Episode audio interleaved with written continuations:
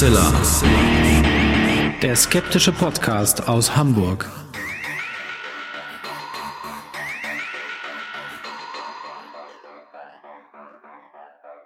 Hallo und herzlich willkommen zum 262. Mal bei Hoaxilla, dem skeptischen Podcast aus Hamburg. Wie immer bei mir die wunderbare Hoax Mistress Alexa. Ja, und ich sage natürlich auch Halli, hallo und herzlich willkommen zu dieser neuen Folge. Und bei mir ist natürlich wie immer zum Glück der wunderbare Alexander Hoaxmaster.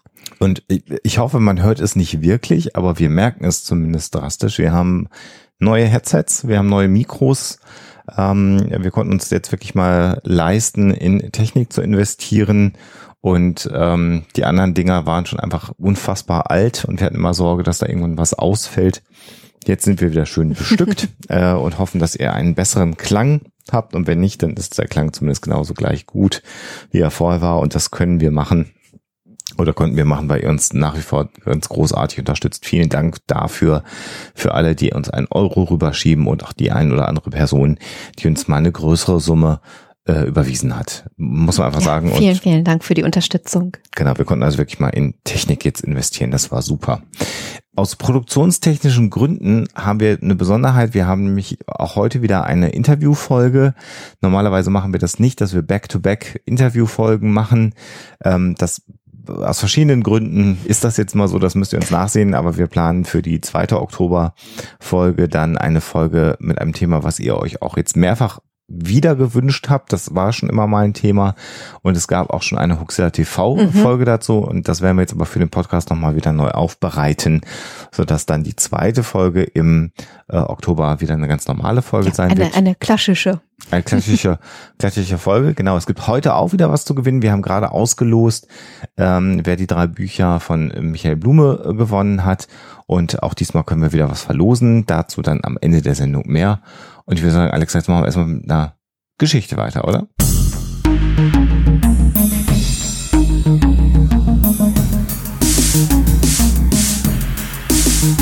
Die Story der Woche.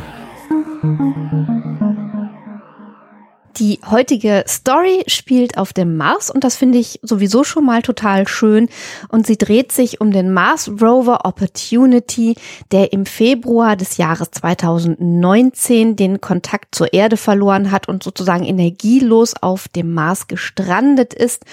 Und jetzt geht es äh, genau um die letzten Worte dieses Mars Rover, die er sozusagen noch loswerden konnte, bevor ihm dann die Energie ausgegangen ist. Und diese letzten Worte, da wird mir schon schon wieder ganz warm ums Herz und auch ein bisschen weh, wenn ich die mir in Erinnerung äh, rufe. Diese letzten Worte waren nämlich My battery is low and it's getting dark. Also sehr traurig, sehr poetisch, sehr äh, berühmte letzte Worte, die auch wirklich durch, durchs Netz gegangen sind. Wenn das Ganze denn so stimmt mit dieser letzten Meldung vom Rover Opportunity.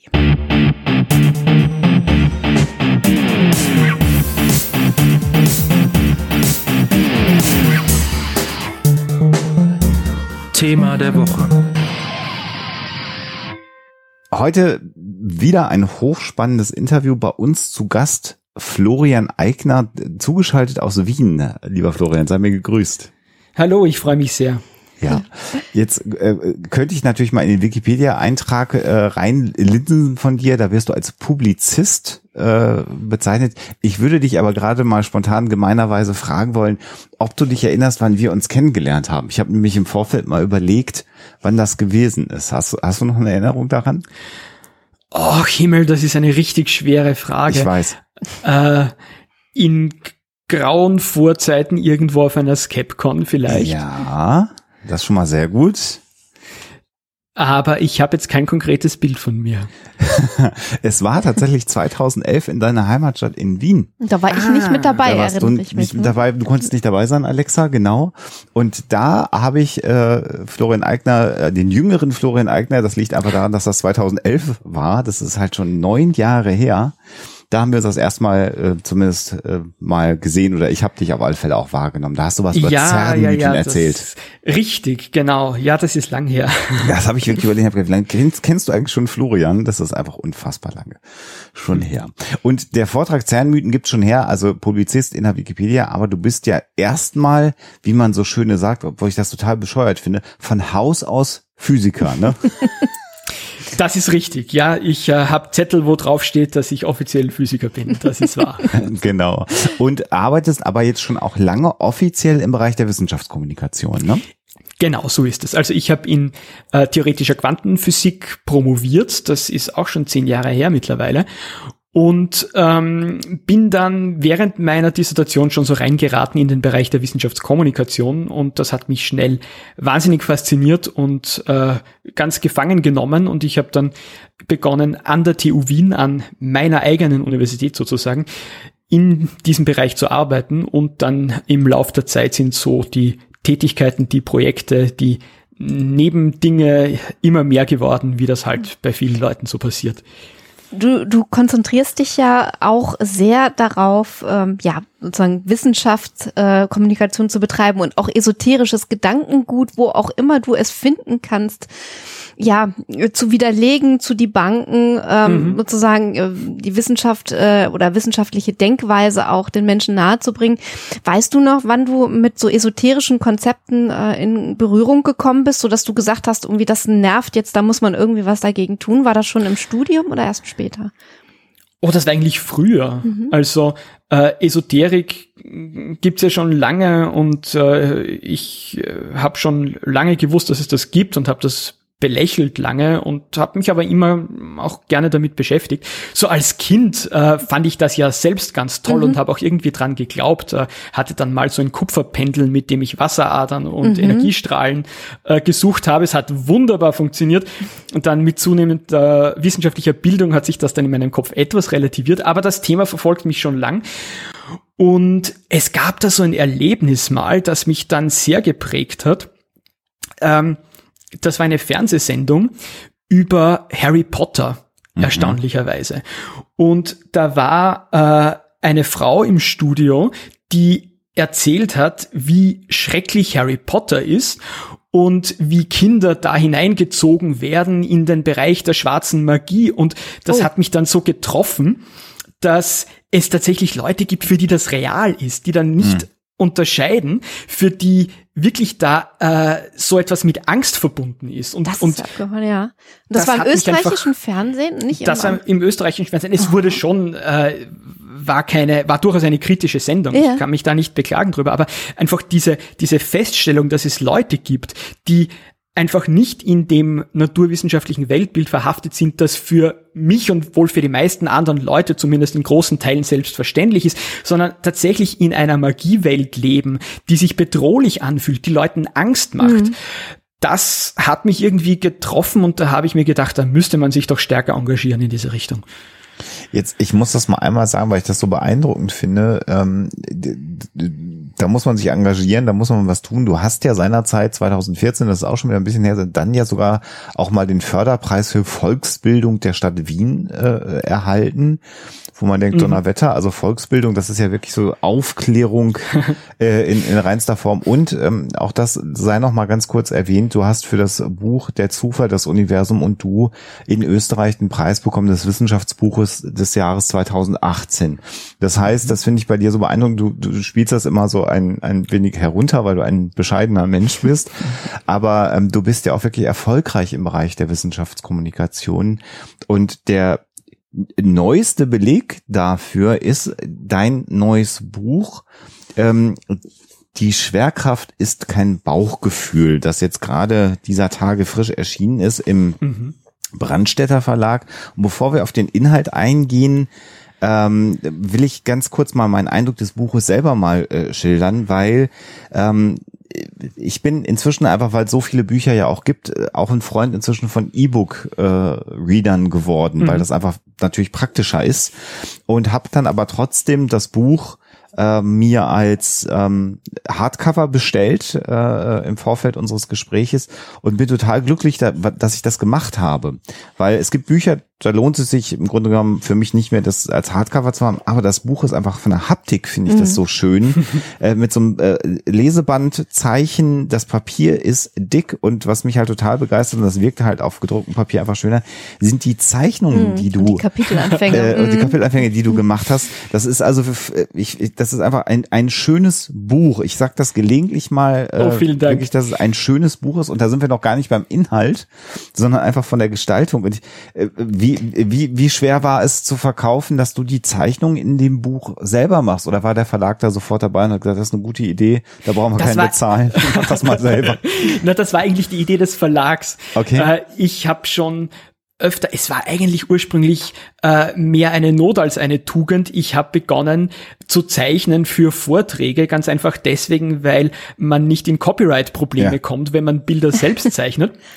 Das war der Ausgangspunkt. Und ich kann überhaupt nicht zeichnen, muss ich dazu sagen. Aber Och, das, das stört mich jetzt, jetzt nicht. So und, und es, es sind sehr, sehr einfache Kritzelzeichnungen. Mm, aber die haben irgendwie ihren eigenen Charme, finden ja. dann manche mhm. Leute und deswegen wollte der Verlag dann, dass äh, ich das illustriere und mhm. das habe ich sehr gern gemacht. Mhm.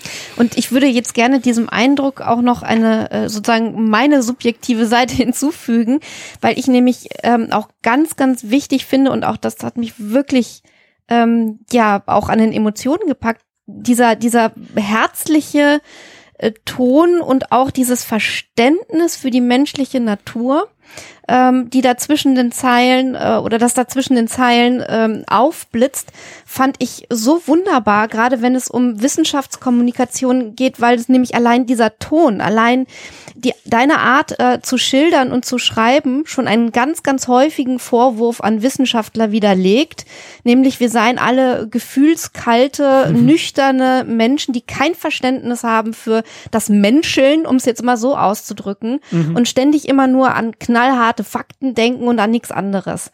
Und ich finde, ja. da ist dein Buch eine so erfrischende, herzliche, schöne Abwechslung. Das muss man wirklich mal ähm, so deutlich sagen.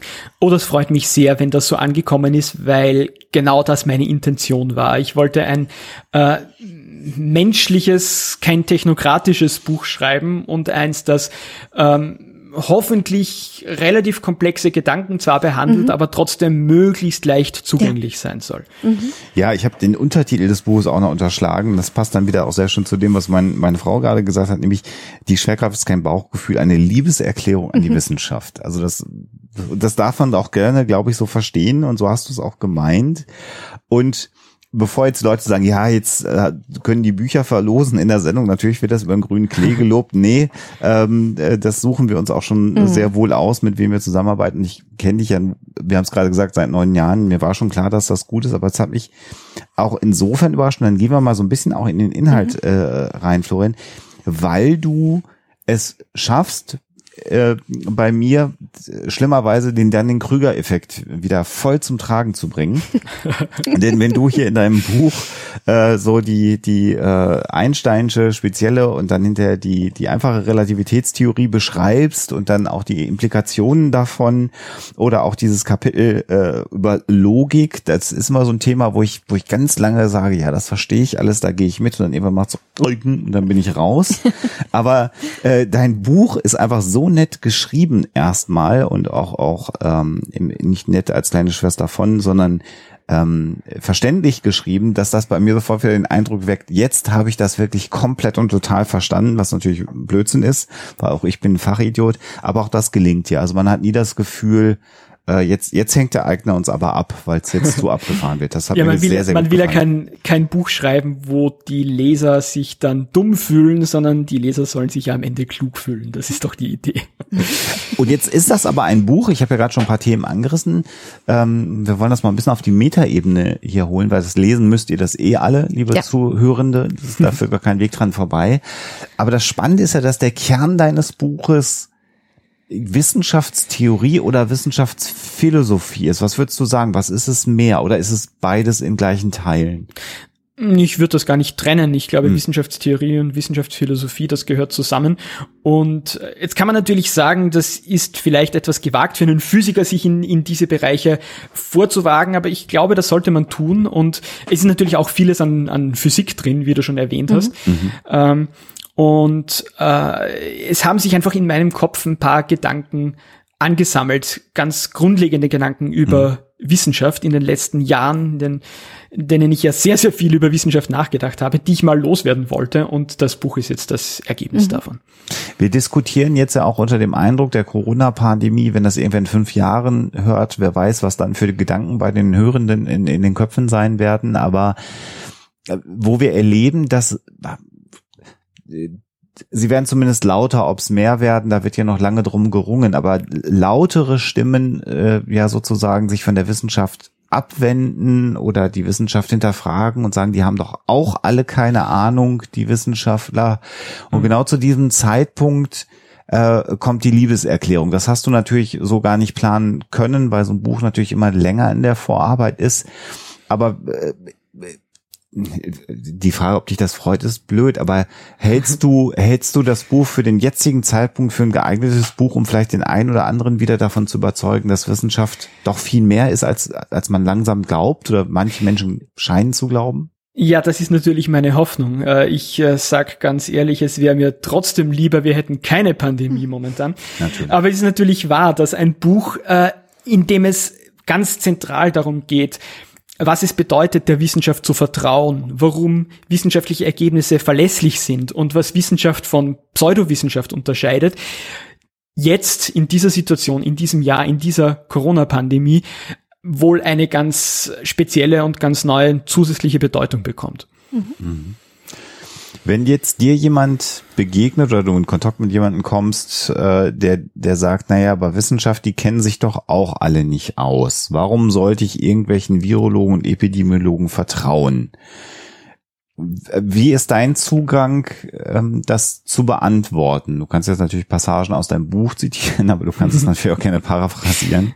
Ja, äh, gut, die lange Antwort ist in Buchform 250 Seiten lang, genau darum geht's. Aber, genau. Äh, man muss einfach erklären, dass äh, Wissenschaft etwas vollkommen anderes ist als die Einzelmeinung von irgendeinem Wissenschaftler.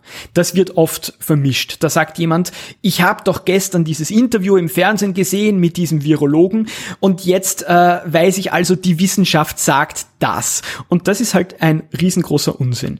Denn was eine Person, die irgendwie wissenschaftlich forscht, sagt, mag interessant sein und der Person sollte man auch zuhören, aber das ist halt noch lange nicht die Wissenschaft. Und da muss man jetzt unterscheiden. Wissenschaft ist zunächst mal eine Sammlung von Werkzeugen, eine Sammlung von Methoden.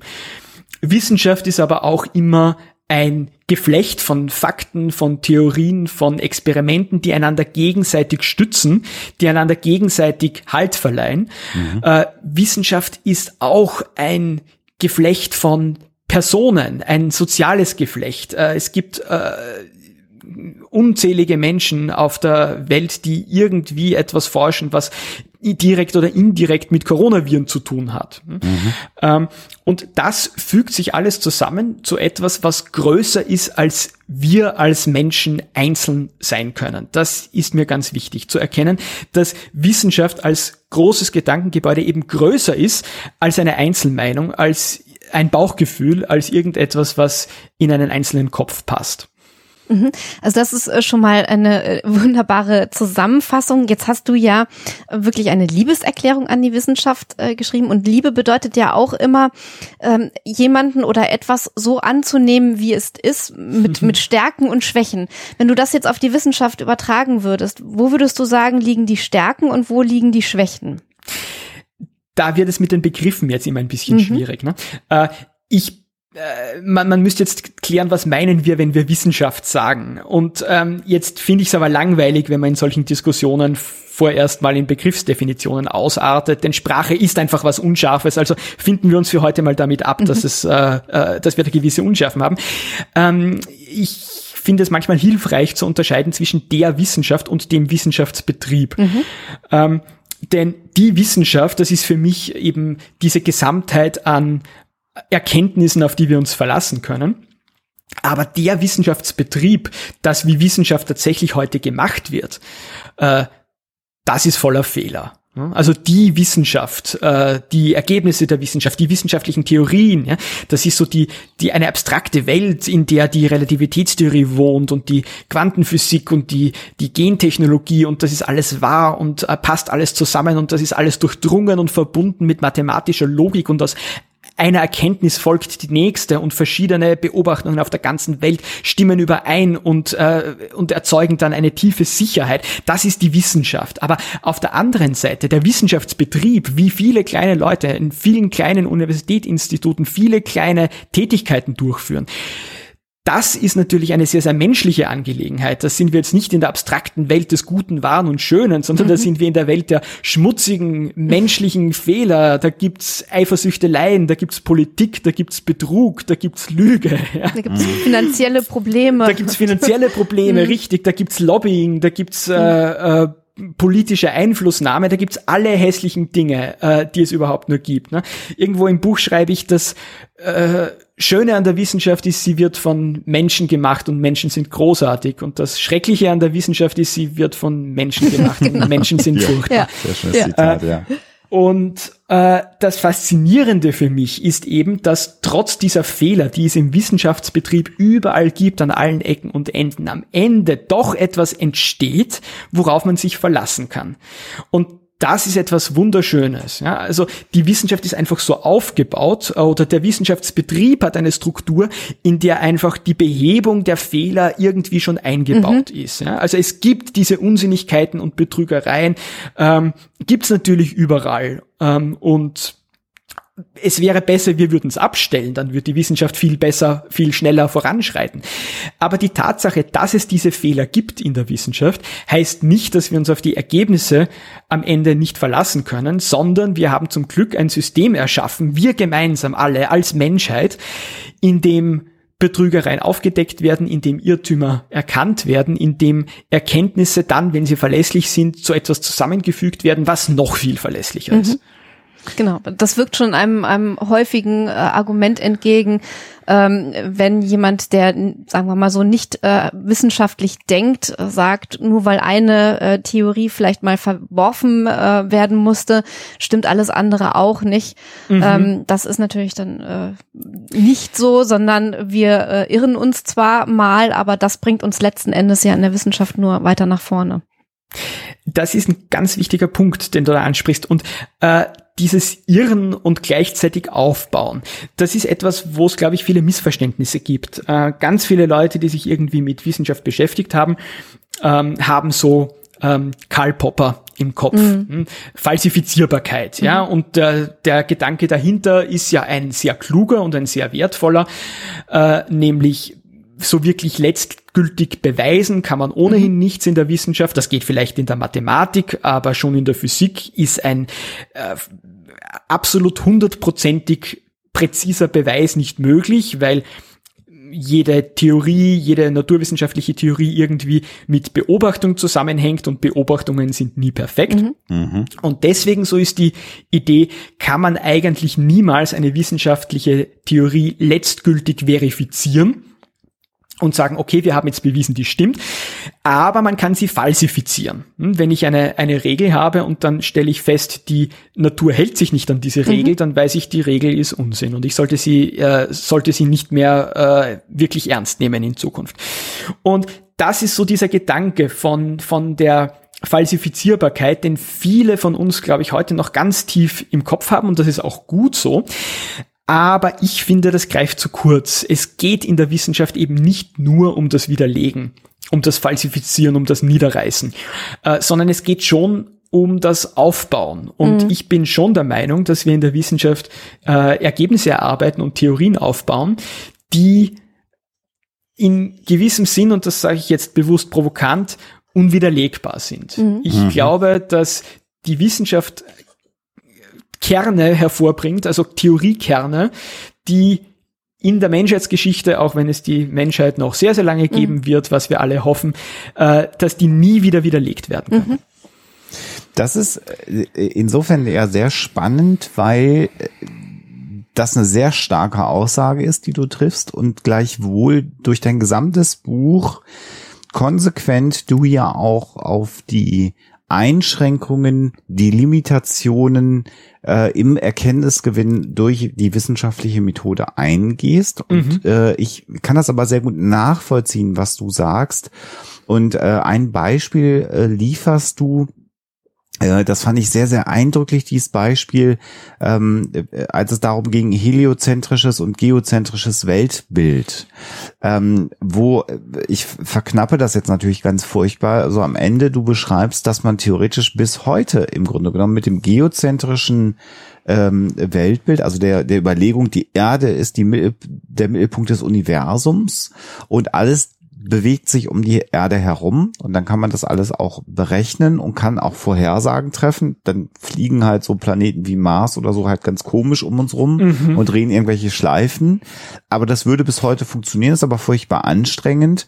Und dann gab es irgendwann Kopernikus, der mal auf die wahnwitzige Idee gekommen ist, naja, das ist alles viel einfacher zu machen, wenn die Sonne im Mittelpunkt des Sonnensystems äh, sich befindet und die Erde fliegt um die Sonne und dreht sich dabei auch noch um sich selber, ähm, dann kann ich das auch alles äh, beschreiben, was ist ein bisschen einfacher, wenn ich das so beschreibe. Aber äh, du, wie du sagst, äh, der, der Kern, also dass, dass sich irgendwas bewegt im Universum, ich mach, mach's jetzt sehr einfach, du merkst, ich bin kein, kein Astrophysiker, aber der Kern, irgendwas bewegt sich umeinander herum, das wäre so ein unwiderlegbarer Kern. Das kann man, glaube ich, fast gar nicht mehr widerlegen.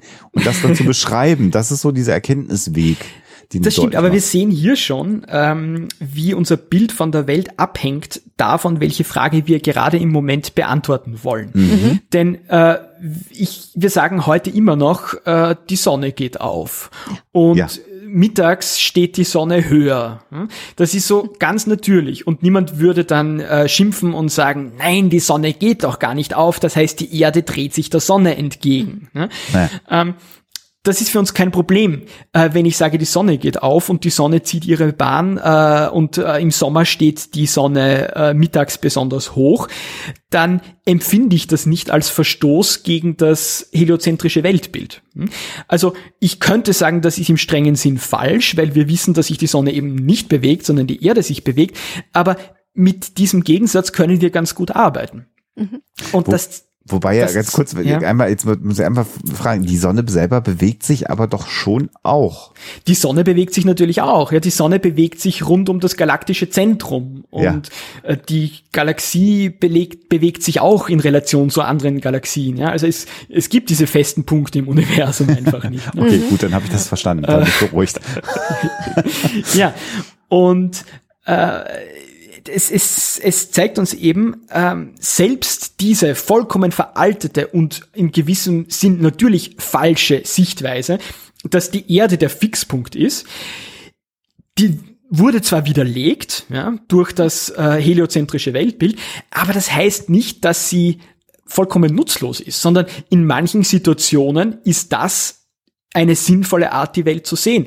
Und wenn ein Architekt jetzt überlegt, ähm, wie der Lichteinfall aussehen wird in sein Haus und wo er das Fenster positionieren soll, damit äh, in den Innenräumen genug Licht ist. Es gibt Computerprogramme heute, die das machen. Naja, die rechnen natürlich nicht die Rotation der Erde, sondern die rechnen, dass die Sonne ein bewegliches Licht ist, das in einem bestimmten Bogen über den Himmel zieht. Ja? Also ja. das ist, wenn man so will, eigentlich eine, eine geozentrische Herangehensweise an ein Problem, die vollkommen wissenschaftlich veraltet ist. Aber es wäre trotzdem nicht korrekt zu sagen, das ist falsch, sondern es liefert ja sinnvolle Ergebnisse. Mhm. Und das ist für mich der Kern. Ja? Eine Theorie liefert sinnvolle Ergebnisse und wenn sie das tut, dann wird sie auch in Zukunft auf dieselbe Weise sinnvolle Ergebnisse liefern. Und in diesem Sinn ist eine Theorie unwiderlegbar, selbst wenn sie durch neue weitere Entdeckungen, in dem Fall zum Beispiel, dass die Sonne im Zentrum unseres Sonnensystems steht, plötzlich in einem neuen anderen Licht erscheint. Also wir haben im Prinzip ja da auch schon in diesem Beispiel einen Anklang an einen anderen Themenkomplex, den du im Buch ansprichst, nämlich die unter Umständen Diskrepanz zwischen äh, ja so einem intuitiven Wissen ähm, ich will jetzt nicht diesen unsäglichen Begriff von den gefühlten Fakten äh, hier hineinbringen, ja. aber von, von Intuition und wissenschaftlicher Erkenntnis. Mhm. Ähm, das heißt also, wenn wir in der Esoterik ganz oft ähm, so den Begriff des Erfahrungswissens Mhm. haben und äh, Menschen, die behaupten, ja, aber wenn ich jahrelang die und die Erfahrung mache, dann ist das genauso gut wie eine durch Forschung gewonnene wissenschaftliche Erkenntnis. Mhm. Dann ähm, haben wir einerseits natürlich, ähm, wie in dem Sonnen-Erden-Beispiel, äh, schon die Möglichkeit, diese beiden Dinge, also Intuition äh, und wissenschaftliche Erkenntnis irgendwie in Einklang zu bringen oder zumindest mit einer Diskrepanz zu leben. Aber andererseits gibt es auch einen Punkt, wo das gefährlich werden kann, wenn man natürlich sich dann nur noch auf Erfahrungswissen und Anekdoten verlässt und die wissenschaftliche Erkenntnis ganz außen vor lässt und dann sagt Natürlich. irgendwie, das ist äh, unzuverlässig. Ich halte mich jetzt lieber an das, was ich selber erfahren habe. Mhm. Ja, das ist so der klassische Fehler, den jeder von uns begeht. Und ich warne da auch immer davor, Leute, die in diese Falle tappen, als dumm darzustellen Mhm. oder als Mhm. unfähig zum wissenschaftlichen Denken oder so, weil wir uns einfach klar machen würden, äh, klar machen müssen, dass wir alle diesen Fehler begehen. Und zwar wahrscheinlich jeden Tag.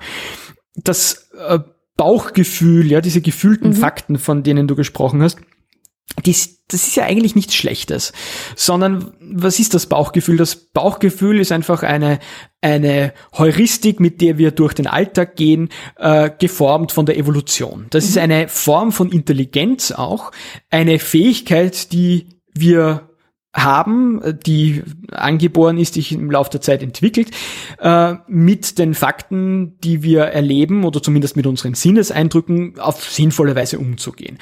Und in sehr, sehr vielen Situationen funktioniert diese Intuition ja auch sehr gut. Hm?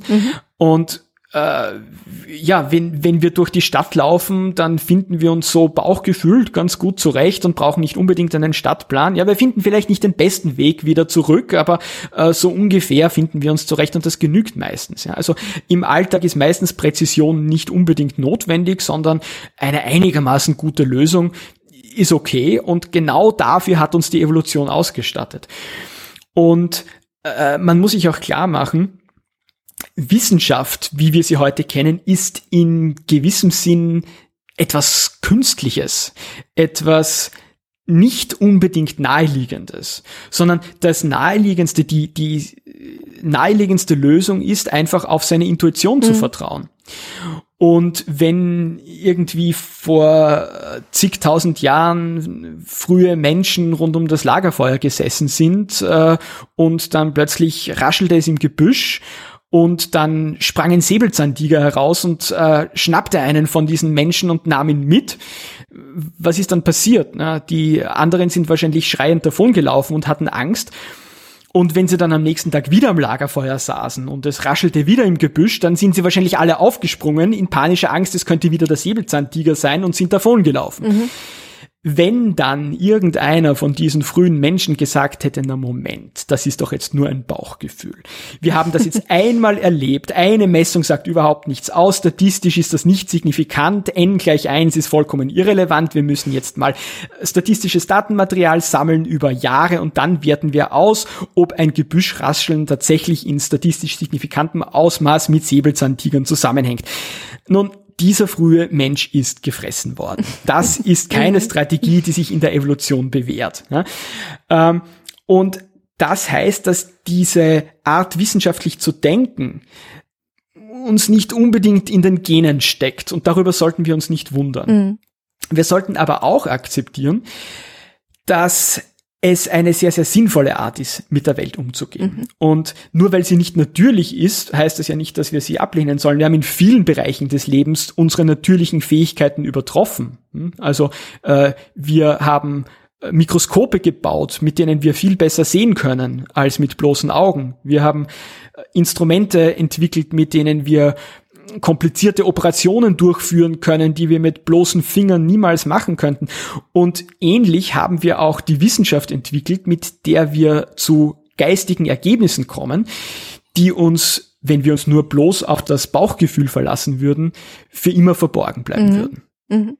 Das heißt also im Grunde genommen bedeutet wissenschaftliches Arbeiten auch immer so ein bisschen das Anarbeiten gegen den eigenen inneren Schweinehund, oder? Weil es doch manchmal Wissenschaftlern auch nicht ganz so anders geht, oder? Absolut. Und äh, es wäre vollkommen verkehrt, sich Wissenschaftler so vorzustellen, als hätten die das nicht. die haben das natürlich auch. Ja? Und jeder Forscher, der im Labor steht, hat ein Bauchgefühl, was jetzt passieren wird, wenn er dieses Kabel dort einsteckt oder wenn er die Vakuumpumpe jetzt noch ein bisschen äh, länger laufen mhm. lässt. Mhm. Und äh, schlimmer noch als das, man hat nicht nur ein Bauchgefühl, was passieren wird, sondern man hat auch Hoffnungen und Wünsche, was denn passieren soll, weil man will endlich diese blöde Dis fertigen machen, ja, und da fehlen jetzt noch diese Daten. Ich, das, das kenne ich alles, ja. ja. Äh, und das ist alles zutiefst menschlich. Und zum Glück haben wir aber trotzdem wissenschaftliche Methoden, die uns davor bewahren, uns genau durch diese Bauchgefühle selbst zu betrügen. Mhm, und dazu gehört ja auch, äh, du hast es ja am Anfang schon ähm, sehr ausführlich erwähnt, die wissenschaftliche Gemeinschaft, die dann mhm. äh, solche äh, Situationen auffängt, in dem dann eben doch noch ein paar Leute sich das hinterher angucken und sagen, ja, im Moment, da hast du aber methodisch nicht so ganz sauber gearbeitet. Genau, ich habe ein ganzes Kapitel im Buch mhm. über wissenschaftliche Betrügereien ja. und wissenschaftliche ja, ja, genau. Fehler. Und äh, das war mir auch wichtig, das nicht ja. zu verschweigen, ja, weil es, ja. es wäre natürlich leicht, jetzt die Wissenschaft als das pure, reine, schöne und wahre zu inszenieren. Und äh, wie gesagt, zum Teil sehe ich das auch so, nämlich mhm. wenn man mhm. auf die tatsächlich langfristig haltbaren Ergebnisse sieht. Mhm. Aber natürlich, äh, wie schon gesagt, gibt's das andere auch. Mhm. Und was mir eben ganz wichtig ist, ist die Erkenntnis, dass Wissenschaft immer größer ist als eine Person. Ja. Das wird manchmal, glaube ich, falsch präsentiert. Äh, es, es, wir, mhm. wir inszenieren einfach gerne Superstars. Das äh, liegt im Trend unserer Zeit und das ist in der Wissenschaft auch so. Und dann gibt es irgendwelche alten Männer, die kriegen dann den Nobelpreis und dann äh, klopfen sich alle an die, auf die Schulter und sagen, oh, das ist eine besonders kluge Person. Ja, mhm. und dann gibt's so, so Filme, äh, Beautiful Mind und da werden dann so Wissenschaftler dargestellt als vielleicht etwas durchgeknallte Genies, ja, man hat ja fast ein bisschen Mitleid mit denen, mhm. weil die sind zwar wahnsinnig intelligent, aber irgendwie äh, sozial minder bemittelt und arbeiten nur Tag und Nacht. Und das finde ich ein bisschen mhm. traurig, ja. dieses Bild. Ja. ja, ja, da sind wir wieder ähm, fast so ein bisschen im Bereich von Erzählforschung, weil wir natürlich einfach auch so so ja. ticken, dass wir eben diese Narrative brauchen von Helden. Also wir wollen Menschen ähm, zu Helden hochstilisieren, mhm. aber wir wollen diese Helden, auch das äh, ist sehr menschlich, auch gerne wieder fallen sehen. Also wir wollen dann auch gerne sehen, wenn diese Menschen, die wir da hochstilisiert haben, äh, wieder von ihrem hohen Sockel herunterfallen und dann äh, auf einmal ganz furchtbare Probleme haben. Also da muss man dann wirklich ähm, aufpassen, obwohl natürlich auch Geschichten, die äh, fiktional sind, natürlich ihren, ihren Wert haben und auch ihren Platz in der Gesellschaft aufpassen, dass man diese Bilder, diese Fiktionen nicht auf die Realität und das reale wissenschaftliche Arbeiten überträgt. Da bin ich ganz bei dir. Das hast du jetzt, hast du jetzt sehr klug zusammengefasst, finde ich. Das sehe ich ganz genauso. Und ähm, ich glaube, man sollte auch in der Wissenschaftskommunikation mehr in den Vordergrund rücken, mhm. dass Wissenschaft immer, immer, immer ein Teamsport ist. Ja. Mhm. Und das ist einerseits schon so, weil an jedem Forschungsinstitut äh, einfach verschiedene Leute arbeiten müssen, die unterschiedliche Talente haben und die unterschiedliche Dinge machen. Und gleichzeitig auch äh, ist es ein weltübergreifender Teamsport. Mhm. Es kann niemand Wissenschaft betreiben, ohne auf das Bezug zu nehmen, was, was andere Leute vorher am anderen Ende der Welt gemacht haben. Und mhm. äh, das sollte man, mhm. sollte man nie vergessen. Wissenschaft ist für mich ein bisschen so wie äh, ein Ameisenhaufen. Ja. Da gibt's auch nicht die eine Chefameise, die sagt, so, ich weiß jetzt, wie es geht, ich habe den Bauplan im Kopf und du machst jetzt das und ihr drei, ihr holt dort diesen, äh, äh, diese Tannennadeln und tragt sie dort drauf. So funktionieren Ameisenhaufen hm. nicht, sondern das ist so ein scheinbar ganz unkoordiniertes Gewusel von unzähligen Ameisen, die da alle ihre, ihre Arbeit verrichten, die ist nicht koordiniert und man kann jetzt irgendwie natürlich philosophieren, ob die Ameisen nicht auf effizientere und raschere Weise ihren Ameisenhaufen errichten könnten, wenn sie sich besser koordinieren mhm. würden. Ja, ja, vielleicht, aber das ist nicht die entscheidende Frage. Das Entscheidende daran ist, dass am Ende etwas Funktionierendes herauskommt, äh, obwohl die einzelne Ameise vielleicht gar nicht verstanden hat, was da jetzt ihre Rolle so wirklich mhm. ist. Und das funktioniert in der Wissenschaft eben auf ähnlich gute Weise wie im Ameisenhaus. Ja, das ist ein wunderbares Bild. Äh, man muss auch sagen, dass in, in gut funktionierenden Forschungseinrichtungen, wenn ich das mal so formulieren will, es ja auch nicht so ist, dass der Professor, der Direktor so eines Institutes ähm, wie in einem wie in einem anderen Betrieb morgens eine Weisung rausgibt mhm. und dann machen alle das, was der Professor tut, sondern im Grunde genommen, äh, wie du schon sagst, es ist ein Miteinander. Das heißt, dass äh, die die wissenschaftlichen Mitarbeiter, so habe ich das auch gelernt, äh, jetzt seit etwas mehr als vier Jahren jetzt so langsam in der in der in der Forschung tätig oder nee bald vier Jahre über drei Jahre. Ähm, irgendwann ist so ein Moment erreicht, wo man also natürlich das Rüstzeug bekommt zu forschen und dann soll man sich aber auch auf Augenhöhe austauschen und dann ist mhm. irgendwann auch der Moment erreicht, wo man auch mal sagt, nee, ich würde das jetzt anders machen und dann, wenn es gut läuft, äh, ist, heißt das nicht, ich will aber, dass du es so machst äh, mhm. vom Chef, sondern der Chef sagt, mit welcher Begründung und dann redet man drüber und das ist ja erst eine legitime Begründung. und das ist, glaube ich, auch so ganz anders und das ist auch, so, das lernt man aber auch erst und versteht es, glaube ich, auch erst, wenn man den Einblick hat in, in, mhm. in diesen Betrieb oder umgedreht und dann sind wir auch wieder bei einer äh, Tätigkeit von dir, wenn einem das jemand erzählt, also diesen, diesen Blick nach innen rein, woher soll denn auch der Bürger auf der mhm. Straße wissen, was in so einem Forschungsinstitut äh, stattfindet? Ähm, und das treibt dich ja sowieso auch seit Jahren um dieses Thema, ne? Natürlich, genau. Äh, ich, ich, ich fand das sehr schön, wie du, wie du das jetzt erzählt hast, weil das auch ein, ein Thema war, bei dem ich ganz, ganz lange gebraucht habe, es zu verstehen, mhm. weil ich habe das genauso wahrgenommen, wie du es jetzt beschrieben hast, dass eben äh, natürlich Hierarchien da sind mhm. an einem Forschungsinstitut. Das geht ja auch gar nicht anders.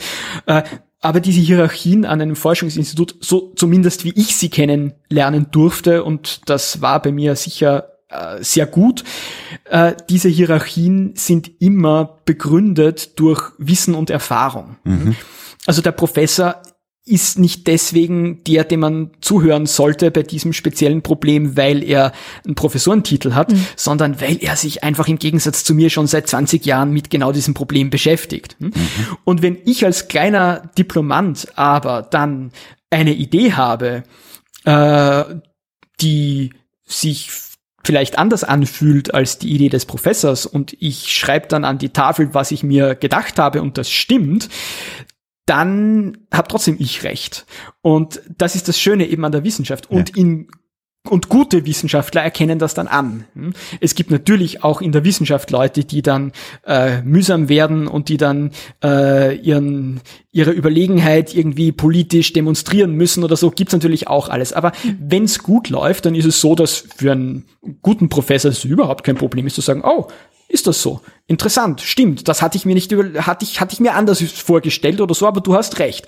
Und das ist ja auch kein Imageverlust für den, sondern im Gegenteil, das ist ja mhm. so. Und ich habe ganz lang gebraucht, um zu verstehen, dass Hierarchien außerhalb der Wissenschaft anders funktionieren. Okay. Ja. Dass es eben nicht überall auf der Welt ja. so ist, dass der äh, am unteren Ende der Hierarchieebene aufzeigen kann und sagen kann, öh, ich habe mir das aber anders überlegt, darf ich das mal erklären? Sondern mhm. es ist eben leider so in unserer Welt, dass es in, in vielen Bereichen nicht so gern gesehen wird. Und das sollten wir vielleicht alle gemeinsam ändern. Das ist äh, ein sehr, sehr guter Punkt, ja. Das ist ein, das ist ein mhm. sehr schöner Punkt, weil ich habe meine, meine Biografie ist so ein bisschen umgedreht. Ich habe eher so in etwas rigide niederen Hierarchien äh, viele Jahre gearbeitet mhm. und bin da dann rausgegangen, war irgendwann äh, überrascht. Macht nicht glücklich, ne? Als ich irgendwann da, nee, macht A nicht glücklich und B habe ich irgendwann, äh, irgendwann mal da gesessen äh, in meinem jetzigen Job und habe gedacht, okay, ich soll jetzt hier der Experte werden. Okay, dann muss ich jetzt auch damit anfangen. Und das war auch mal irgendwann ein Satz, nicht, äh, äh, oder den, den ich nicht nur ich gehört oder habe, sondern der häufig kommt, irgendwann ist man ja sein eigener Experte in seinem Forschungsgebiet. Mhm. Und natürlich passt das in die große Geschichte von einer Forschungseinrichtung. Also wenn du jetzt bei dir äh, in der Quantenphysik auf die Idee gekommen wärst, ich habe keine Ahnung, was du hättest erforschen wollen. Also irgendwie jetzt Gummibärchen zu erforschen, dann hättest du wahrscheinlich ein Problem gekriegt, aber wenn du das gut begründet hättest, wäre auch das möglich gewesen. Und das ist ganz interessant, weil man wird zu seinem eigenen Experten. Mhm. Und dann natürlich muss man dann, und das hast du außer schon in diesen Ameisenhaufen reingucken und sagen, wo sind denn die anderen Ameisen, mhm. die in diesem Gebiet auch gerade arbeiten? Dann bist du sehr schnell in dieser weltweiten Vernetzung natürlich. Mhm. Zunächst mal dadurch, dass man sich ja Literatur anschaut weltweit und dann sucht man Leute, die das Gleiche machen. und äh, tritt man mit denen in Austausch. Mhm. Äh, und nur dann kann es ja funktionieren, weil sonst würde jeder ja weltweit ständig neue Ideen haben, wenn man die nicht abgleichen würde. Das würde ja auch nicht funktionieren. So ja, genau. Weil ich meine Esoterik dann ja leider ist. Ja, äh, das würde mich jetzt auch zu meiner nächsten Frage führen. Es gibt ja durchaus auch gerade jetzt äh, im Rahmen der Pandemie Menschen, die durchaus mal an irgendeinem Punkt ihrer Karriere wissenschaftlich tätig waren, auch in der Forschung tätig waren und die jetzt aber auffallen durch entweder nicht belegbare Aussagen oder durch äh, sehr leicht widerlegbare Aussagen, also ja. im Grunde genommen durch Geschwurbel, äh, aber im Grunde genommen eine akademische Ausbildung haben. Wie mhm. erklärst du dir dieses Phänomen? Sind das Leute, die irgendwann mal falsch abgebogen sind oder die ihr Ego über wissenschaftliche Erkenntnis stellen oder? Ah, das ist ein, ein ganz, ganz wichtiger Punkt, den du ansprichst. Ja, es gibt in, in meinem Buch ein eigenes Kapitel über Experten und Expertise. Mhm. Und dieses Kapitel, äh, das gäbe es wahrscheinlich nicht, mhm. wenn die Corona-Epidemie mhm. nicht über uns hereingebrochen wäre. Äh, das Kapitel heißt auch, kluge Leute reden Unsinn. Und ich finde das, das, sehr schön. Ich, ich lese das mal gerade vor, weil es ist schön beschrieben, warum man nicht immer kompromissbereit sein soll, warum auch Genies keine Einzelkämpfer sind und wohin der, wohin die Nobelpreiskrankheit führen kann. Das musst du gleich nochmal erklären. Expertenmeinungen sollte man ernst nehmen, aber eine Garantie für absolute mhm. Wahrheit liefern sie nicht. Das ist ja schon einfach eine großartige Beschreibung ja. im Grunde genommen. Ja, das ist genau dieser Zwiespalt, mit dem wir zu kämpfen haben. Einerseits äh, sollten wir schon Respekt vor Expertenmeinungen haben. Und wenn mir ein Virologe etwas über Coronaviren erzählt, dann sollte ich ihm zuhören, mhm. weil der kennt sich da wirklich besser aus als ich. Und das ist für mich interessant und da kann ich sicher etwas lernen. Mhm. Also es wäre ganz falsch, so wie manche Esoteriker das tun, von vornherein Expertenmeinungen wegzuwischen und zu sagen, ah, der mhm. nennt sich Experte, aber in Wirklichkeit äh, ich habe mir das an, auch mhm. angesehen und meine Meinung ist eine andere. Also mhm. es gibt schon Unterschied äh, in der Gewichtung äh, der Meinung von jemandem, der sich damit ausführlich beschäftigt hat und darin wissenschaftlich arbeitet und der Meinung von jemandem, bei dem das nicht der Fall mhm. ist. Das ist ganz wichtig. Gleichzeitig aber ist natürlich eine Expertenmeinung trotzdem immer noch relativ wenig.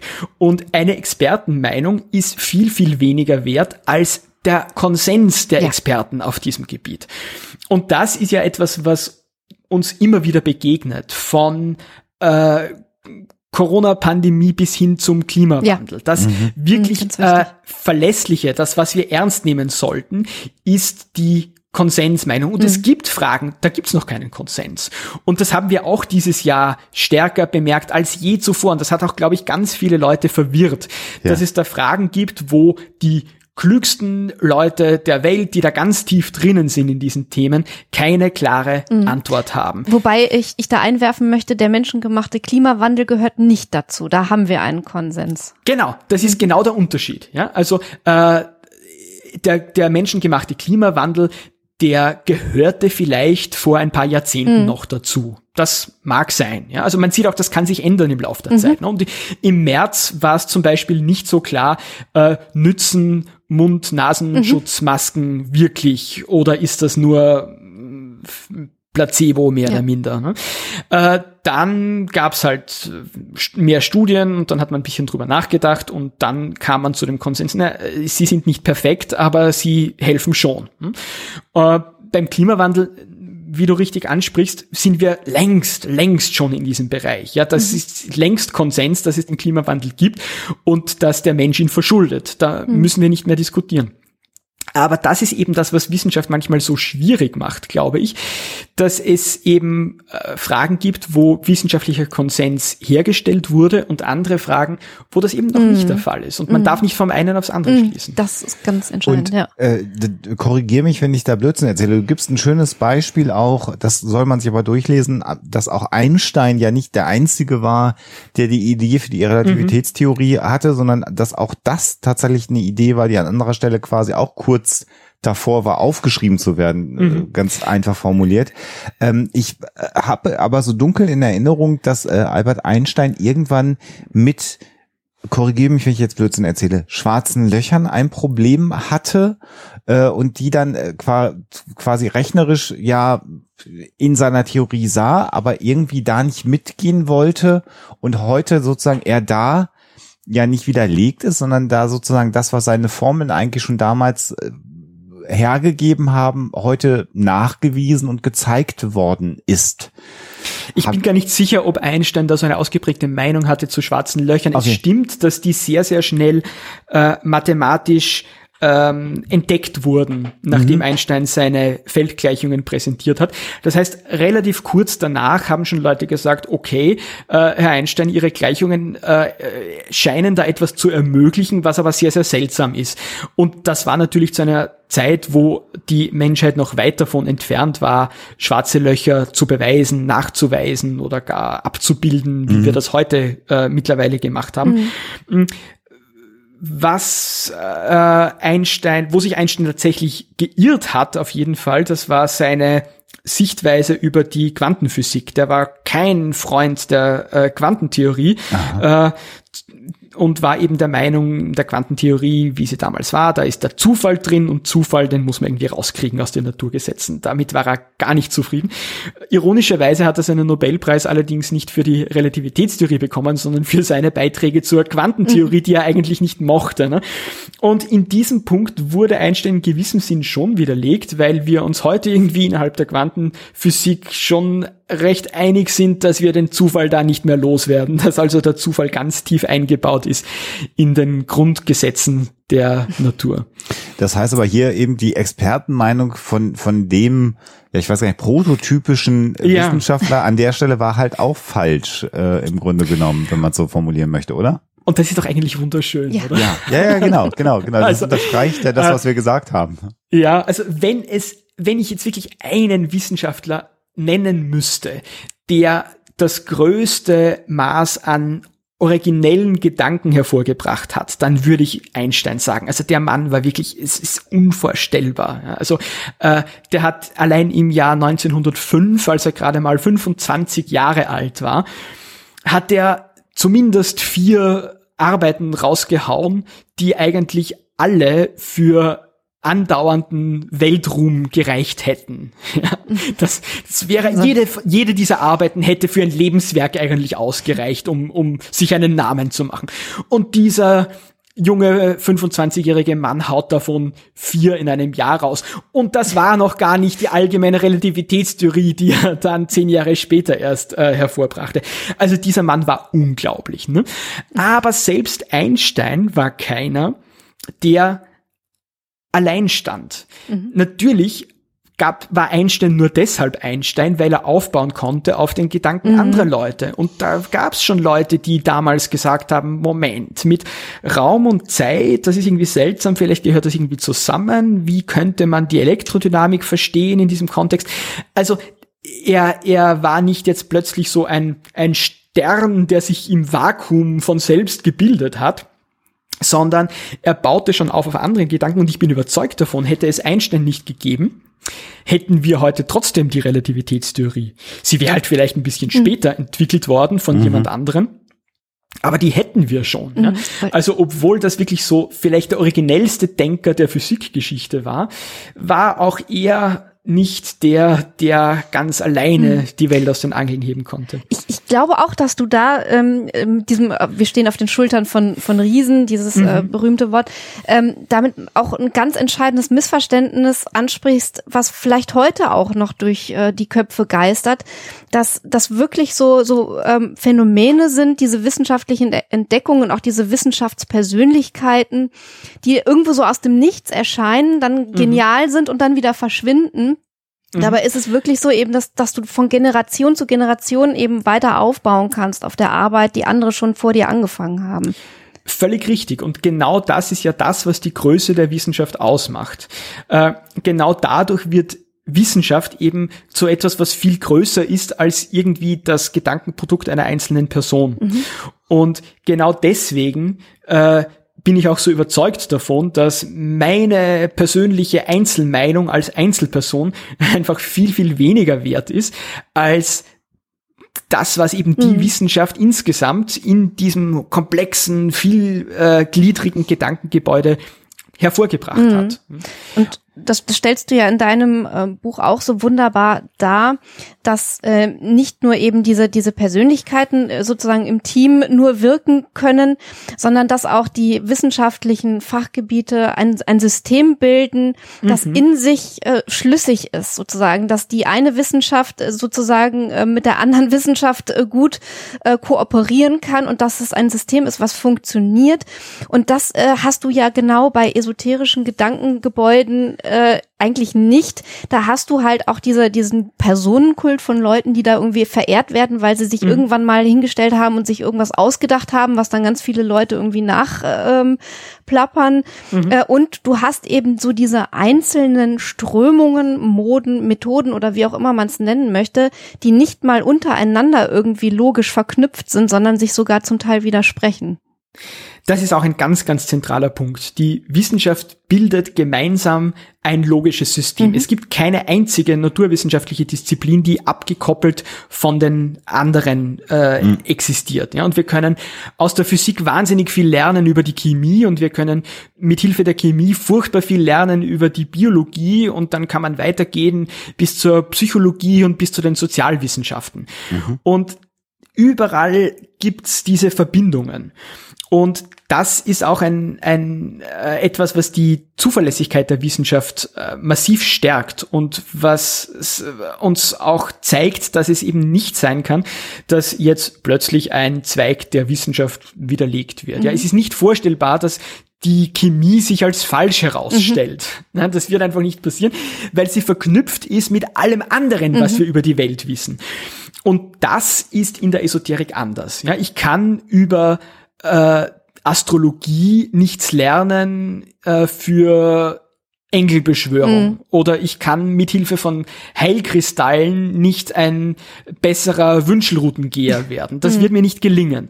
Das heißt, in der Esoterik fehlt diese Struktur eben. Da gibt es so Einzelbehauptungen, Einzelmeinungen, aber es wird gar nicht der Anspruch gestellt, das zu einem großen Gesamtsystem zusammenzufügen. Florian, du hast gerade die Astrologie, da will ich nochmal kurz einhaken, angesprochen. Das ist ja im Grunde genommen die Pseudowissenschaft der Vorhersage und ich finde es ganz interessant bei Einstein, dass er seine Theorie, die er dann aufgestellt hat, dazu geführt hat, dass Menschen gesagt haben, wenn das alles stimmt und wir das alles so durchrechnen, dann müsste sich ja auch da wieder drücke ich mich jetzt unwissenschaftlich für einen Physiker aus, Licht verbiegen.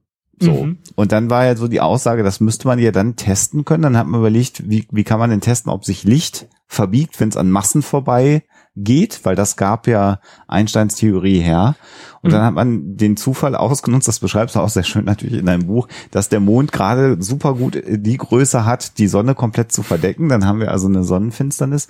Und daran kann man natürlich dann, wenn die Sonne nicht mehr scheint, gucken, was ist denn mit ähm, leuchtenden Objekten nahe der Sonne und hat festgestellt, guck mal, da verbiegt sich ja tatsächlich was. Also hat Einstein recht gehabt. An der Stelle hätte das ja auch schief ging. Äh, zusammenbrechen können, weil diese Vorhersage, die die Theorie äh, gegeben hat, das war ja sozusagen äh, die Entscheidung, ob die Theorie stimmt oder nicht. Und da ist es ja gelungen mit der Vorhersage. Ne? Genau. Und da sieht man auch, wie man sich verhalten soll, wenn man gute Wissenschaft macht. Ne?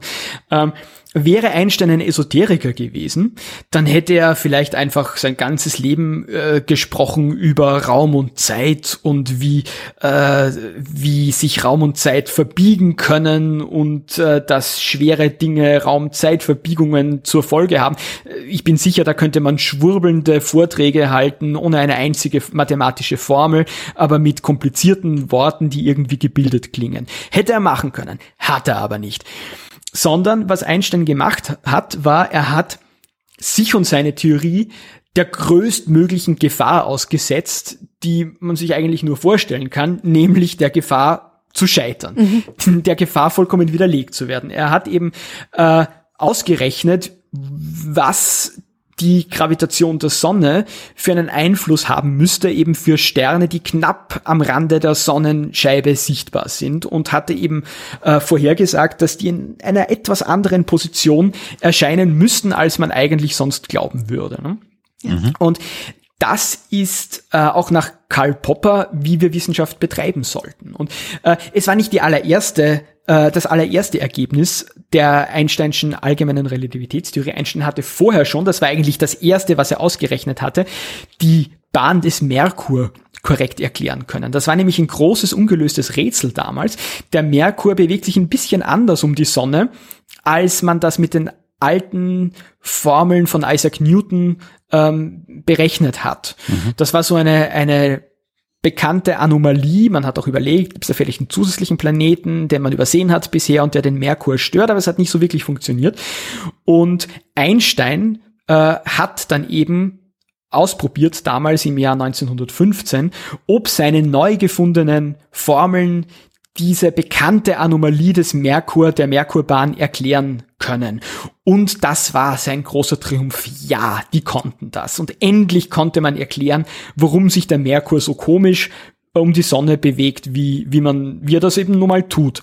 Ähm, aber das war eine rückwirkende mhm. Bestätigung. Ja, das war die nachträgliche Erklärung eines Experiments, das schon vorher gemacht worden war. Und das ist schön, das ist toll, das ist wissenschaftlich wertvoll. Aber das ist noch nicht wirklich das, was man will. Was man wirklich von einer wissenschaftlichen Theorie will, ist, dass sie etwas vorhersagt, ein Ergebnis, das noch niemand äh, gemessen hat. Dass sie sagt, äh, wir wissen noch nicht, was da rauskommt, aber ich habe es ausgerechnet und ich sage euch, wenn ihr das tut, werdet ihr das sehen. Und genau das hat Einstein gemacht, und zwar auf ganz, ganz präzise Weise, die eben, wie ihr gesagt habt, auch hätte schiefgehen können.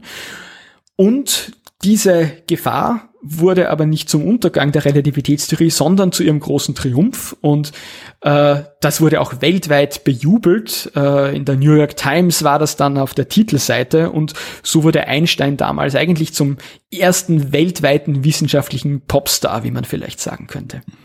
Und wir haben das vor einigen Jahren jetzt ja auch wieder erlebt mit dem äh, dann Nachweis der Gravitationswellen. Das war ein ähnliches mhm. Ding, wo die gesamte Wissenschaftswelt im Grunde genommen davon überzeugt war, dass nach allen allen Berechnungen und Modellen mhm. es Gravitationswellen geben muss. Mhm. Aber man war bis dato ja dann nicht in der Lage, sie nachzuweisen. Und dann hat man ein eigenes Experiment dafür gebaut, damit man das kann. Und das genau. war ja auch wieder so ein Punkt, äh, wo es hätte scheitern können, oder? das stimmt, ja. Also äh, wie du sagst, hätte, hat niemand damit gerechnet, dass das scheitern wird. Ja, also jeder hat fest an Gravitationswellen geglaubt, weil sie nun mal aus der mittlerweile schon gut bestätigten Relativitätstheorie folgen. Aber es ist schon noch mal etwas anderes, wenn man es dann tatsächlich misst und sieht. Und der entscheidende Punkt ist ja auch, ähm, wenn man so eine Messung dann durchführt, dann ist es ja nicht einfach nur die seelische Befriedigung, dass jetzt eine Theorie, die es schon lange gab, tatsächlich richtig ist, sondern man sieht ja dann immer auch etwas Neues. Es ist ja nie so, dass man jetzt nur den Effekt sieht, den man erwartet hat, sondern mh, hm, der sieht dann vielleicht ein bisschen anders aus, als man gedacht hatte. Also er ist schon da, aber mh, hm, vielleicht ein bisschen anders und dann gibt's noch einen Zusatzeffekt, vielleicht, den man auch noch erklären muss. Ja? Oder in diesem Fall, man kann dann die genaue Form der Gravitationswellen analysieren und daraus dann schließen, welche Himmelskörper das genau waren, die da vielleicht kollidiert sind.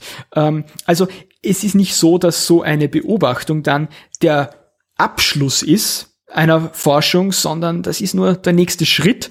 Äh, das ist die Beantwortung einer Frage, die aber gleichzeitig wieder viele andere Fragen aufwirft, die man dann auch wieder beantworten mhm. kann. Und so könnten wir im Grunde genommen noch Ja. stundenlang Ja. weiter äh, mit dir sprechen. Das ist nämlich das Schöne ist, dass diese ganz abstrakten und natürlich für den Laien und auch für mich, da nehme ich mich nicht aus, am Ende nicht mehr ganz verständlichen Dinge wunderbar von dir kommuniziert werden. Und das Schöne an dem Buch ist, das wäre mein persönliches Fazit, warum ich das jedem empfehlen würde, das zu lesen. Es geht gar nicht darum, jetzt das nachzurechnen oder solche Geschichten, sondern anhand der Beispiele, wie wir sie hier auch schon im Podcast äh, hatten, äh, hier in dieser Episode, versteht man vielleicht etwas mehr, wenn man das noch nicht vorher kannte, wie Wissenschaft Mhm. funktioniert und warum Einstein so besonders war und warum es eine Linie gibt äh, von Kopernikus über Newton nach Einstein hin, warum das eine Mhm. Reihung von Menschen ist. Und da sind wir bei diesen auf den Schultern stehen. Und das vermittelst du so wunderbar in dem Buch und sagst immer wieder auch, Vorsicht, das kann Wissenschaft wieder nicht.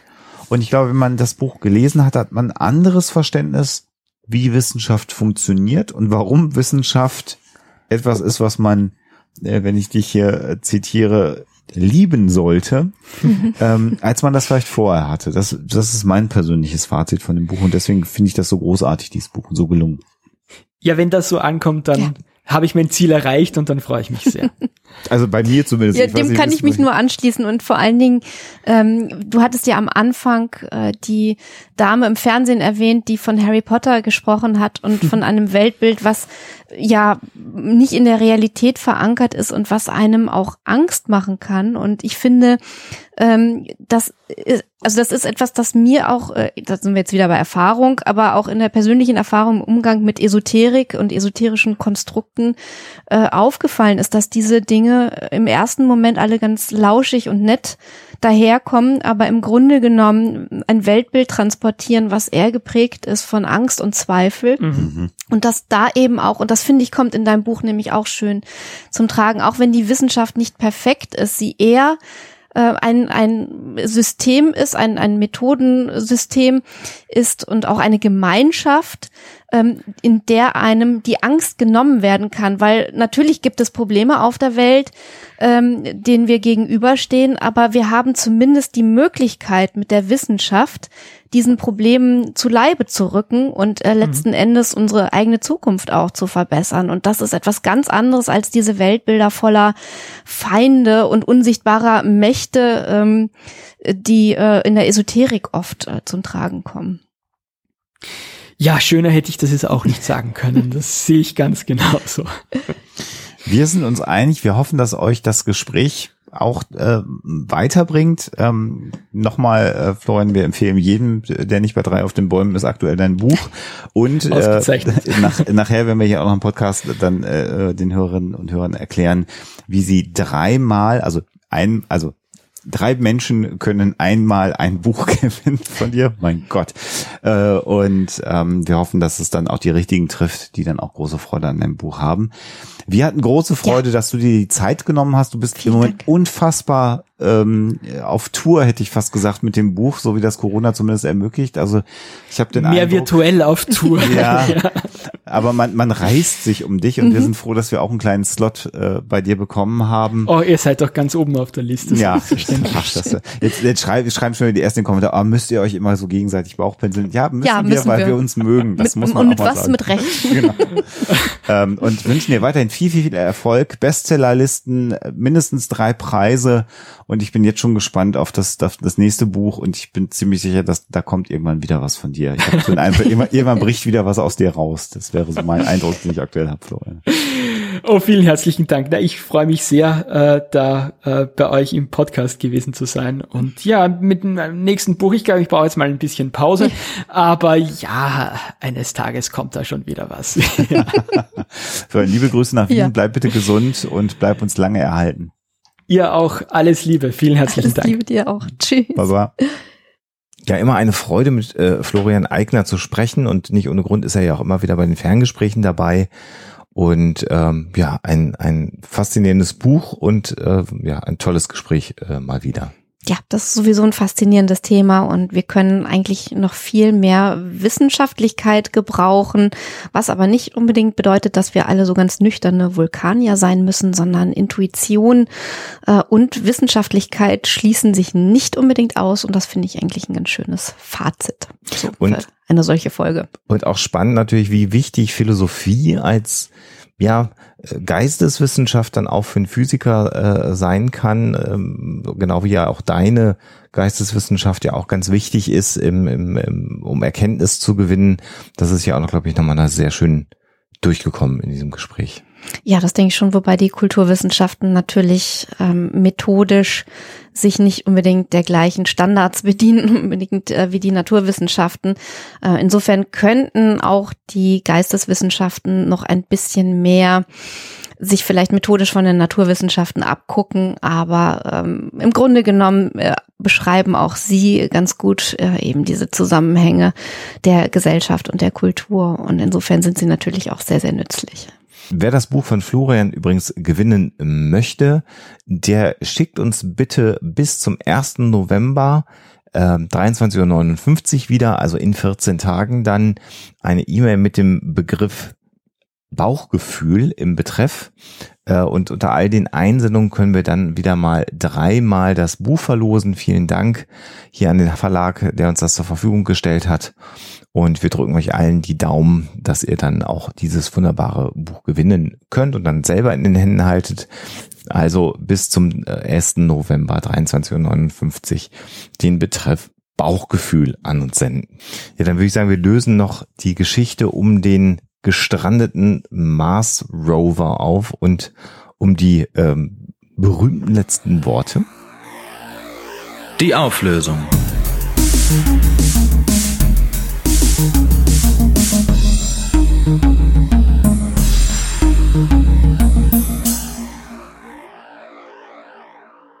Wenn ich jetzt ganz knallhart sein müsste, dann müsste ich sagen, dass die Geschichte von den letzten Worten des Mars Rovers Opportunity nicht stimmt aus, einfach aus dem Grund, weil es keine Worte gewesen sind, die der Mars Rover zurückgesendet hat.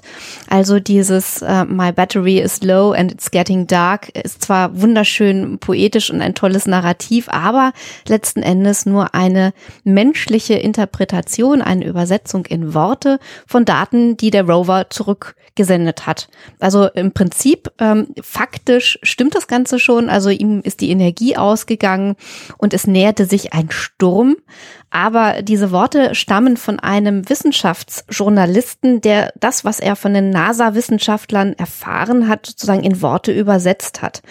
Und äh, jetzt kommen wir eigentlich zu einem Punkt, ähm, an dem ich sagen muss, dass ich diese Geschichte, dieses Übersetzen in Worte gar nicht so schlimm finde äh, weil er nämlich letzten Endes nur ein, ein schönes Narrativ, einen poetischen Überbau für etwas Faktisches gefunden hat.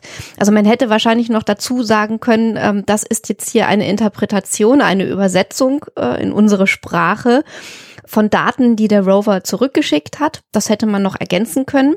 Aber letzten Endes finde ich es total legitim, wenn auch Wissenschaftler oder Wissenschaftsjournalisten Narrative schaffen, die uns ja emotional nahe gehen und ähm, unter denen wir uns dann mehr vorstellen können, die es uns leichter machen, wissenschaftliche Dinge äh, uns vorzustellen. Das finde ich durchaus schön und letzten Endes ist es ja auch das, was Wissenschaftskommunikation machen soll. Ja, was du beschrieben hast, so wunderbar, Alexa, ist aber auch etwas, was äh, die NASA und die ESA sich ja inzwischen auch ja ein Stück weit äh, zunutze machen oder auch benutzen im mhm. Rahmen der Wissenschaftskommunikation.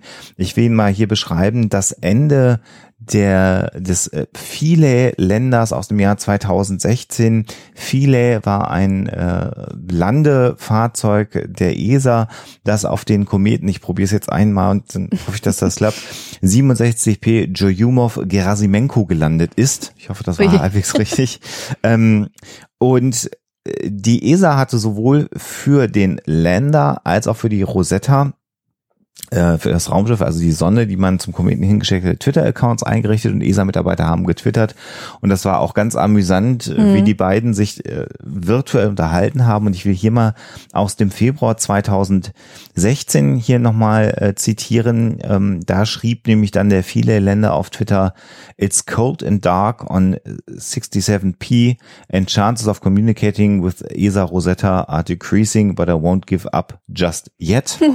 Also wirklich das war so die Message. Und dann mhm. im äh, Juli 2016, am 26.07. kam dann der Tweet, It's time for me to say goodbye. Tomorrow the unit on ESA Rosetta for communicating with me will be switched off forever. Also es ist Zeit für mich auf Wiedersehen zu sagen. Morgen wird die Sendereinheit auf Rosetta, die mit mir kommuniziert, abgeschaltet werden.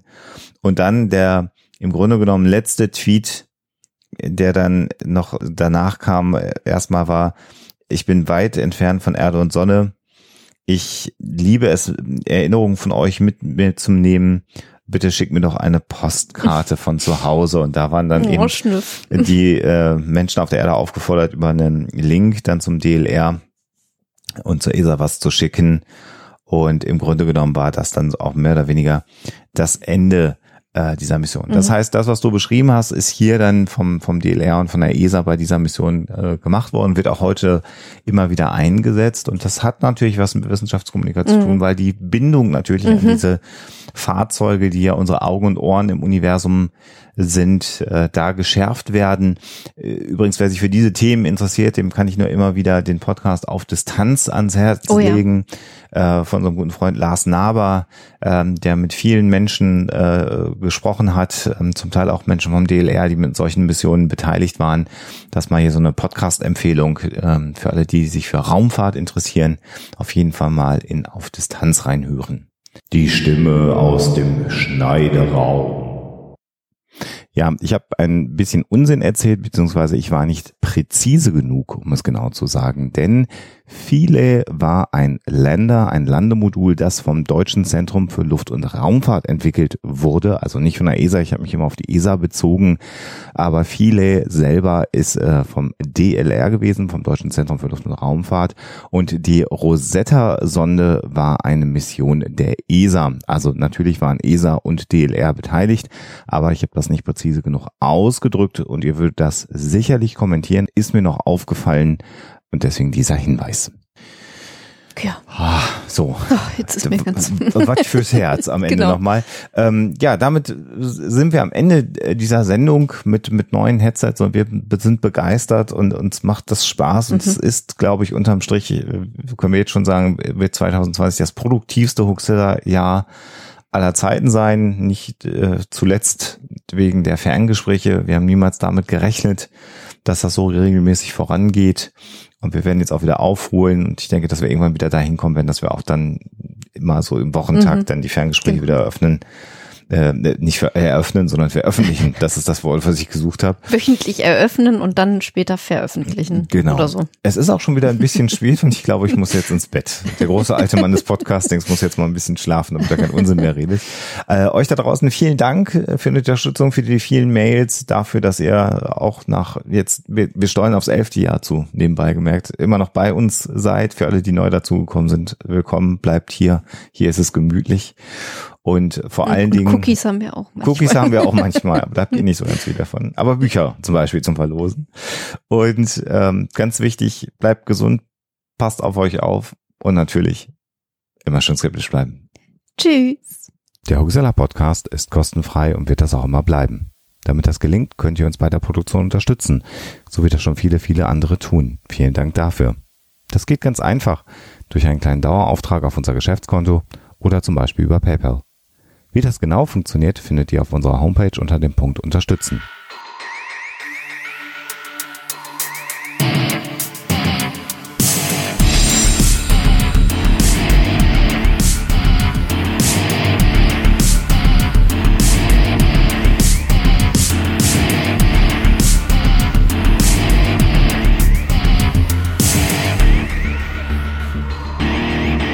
Schickt Fragen, Anmerkungen oder Feedback an info.huxilla.de. Und wenn ihr mögt, dann bewertet uns doch bei iTunes oder einer der anderen Podcast-Seiten, die uns führen.